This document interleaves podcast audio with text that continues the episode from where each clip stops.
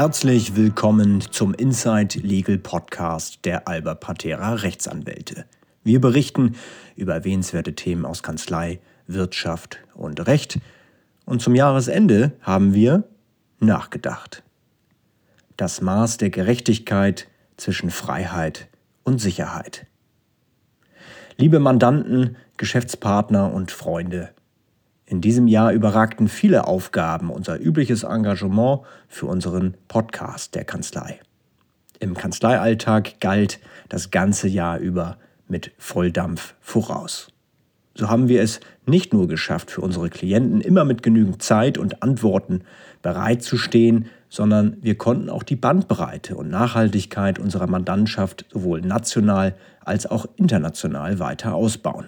Und so macht es uns zum Jahresende etwas stolz, dass Alba Patera in diesem Jahr mehr denn je Unternehmen und Personen aus vielen Ländern, unter anderem aus den USA, Südostasien, den Vereinigten Arabischen Emiraten, dem Vereinigten Königreich und diversen Ländern der Europäischen Union beraten konnte.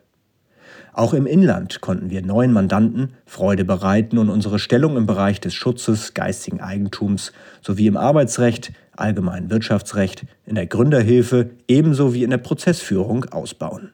Mit besonderem Engagement sind wir unter Federführung von Rechtsanwalt Dr. Oliver Schwenzer seit dem Frühjahr gerne als externes Justiziariat dem Verband deutscher Drehbuchautoren verpflichtet und kämpfen hier Seite an Seite mit wunderbar kreativen Urheberinnen und Urhebern für deren Rechte im Filmgeschäft.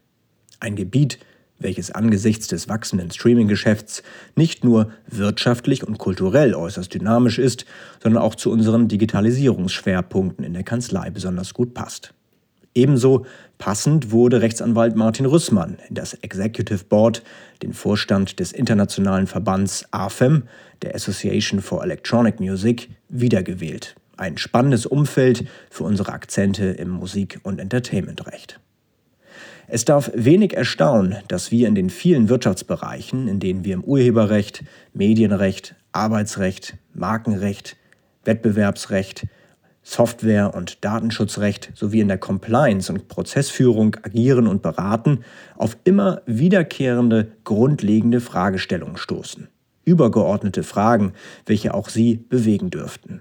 Fragen, die weit über eine rein rechtliche Bewertung hinausgehen und denen wir uns auch gesellschaftlich nähern müssen.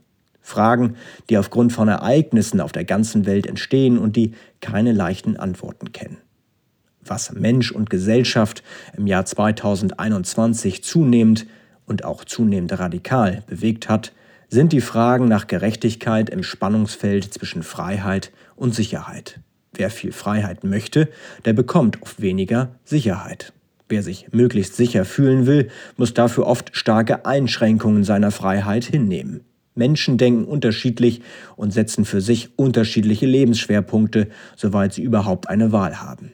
Auch ganze Gesellschaften tun dies. Was passiert also, wenn die Interessen der Freiheitsliebenden und der Sicherheitsliebenden aufeinanderstoßen, sich kreuzen, sich widersprechen? Dann folgt oft der Ruf nach Rechtsetzung, Rechtsprechung und damit der Wunsch Gerechtigkeit zu erleben. Wir sehen dies im Großen wie im Kleinen. Eine Exekutive, die Menschen die Freiheit nimmt, in Diskotheken zu tanzen, tut dies zumindest in der Absicht, die Sicherheit für die Gesundheit der Bevölkerung zu erhöhen. Ein Mensch, der sich die Freiheit nimmt, auf eine Impfung gegen ein bestimmtes Virus zu verzichten, senkt damit bewusst sein Sicherheitsniveau und auch das seiner Mitbürger, erfreut sich aber an der Freiheit seiner persönlichen Willensentscheidung. Was ist gerecht und wo beginnt die Ungerechtigkeit? Ein autoritäres System mag besser darin sein, sofort riesige Schutzzonen zu errichten, um eine Virusübertragung einzudämmen, als der freiheitlich geprägte Westen, der aus gutem Grund, so weit wie möglich, dem Einzelnen die Wahl seines Aufenthalts und seiner Lebensgestaltung lassen will. Und nicht wenige wären sogar bereit, ihr Leben für die Freiheit aufs Spiel zu setzen. Aber ist dies fair, wenn sie andere durch ihre eigenen Freiheitswünsche gefährden? Und wie verhält es sich mit dem freien Wettbewerb? An welchem Punkt endet die Freiheit marktschreierischer Entfaltung in der Wirtschaft, wenn der Verbraucher sich in Sicherheit wiegen sollte, nicht unlauter über den Tisch gezogen zu werden? Was ist im Urhebervertragsrecht wichtiger? Die Freiheit des Verwerters, mittels geringer Kosten möglichst viele Rechte an sich zu reißen, oder die Sicherheit des Urhebers, für alle Nutzung seines Werkes stets eine angemessene Vergütung zu erhalten.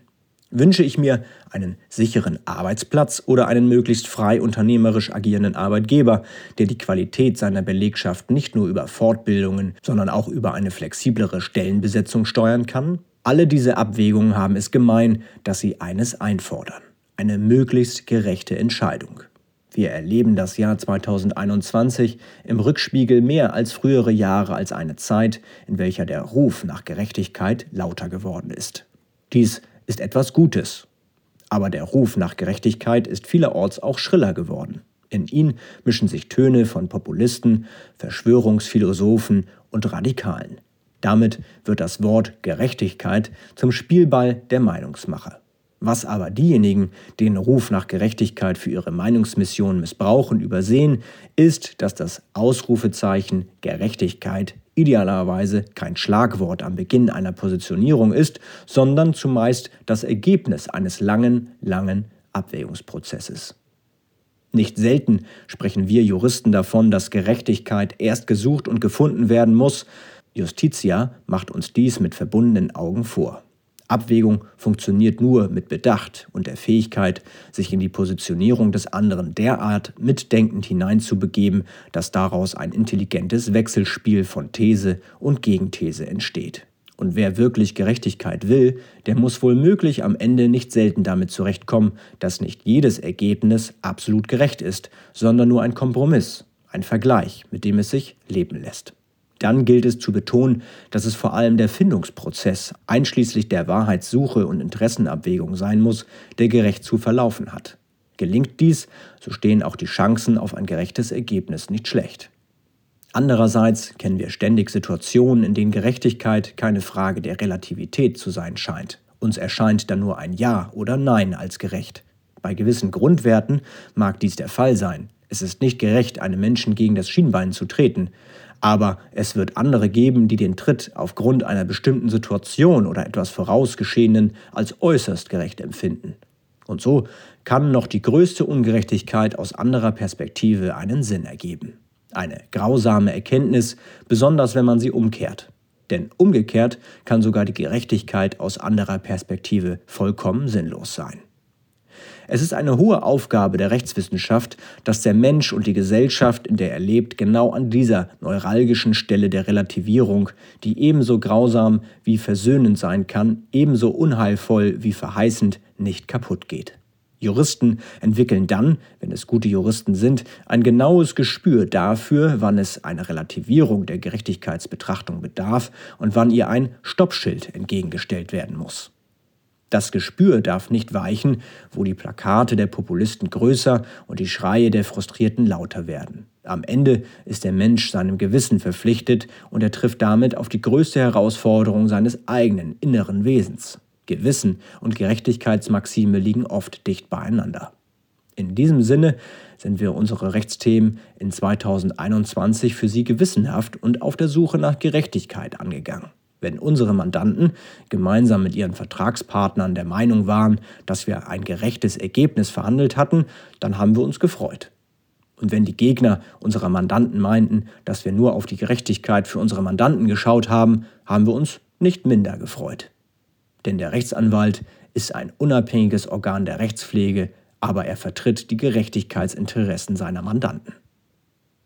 In diesem Sinne bedanken wir uns für Ihr Vertrauen in unsere Arbeit wünschen Ihnen und Ihren Lieben eine frohe und besinnliche Weihnachtszeit und freuen uns gemeinsam mit Ihnen auf ein neues, erfolgreiches Jahr 2022.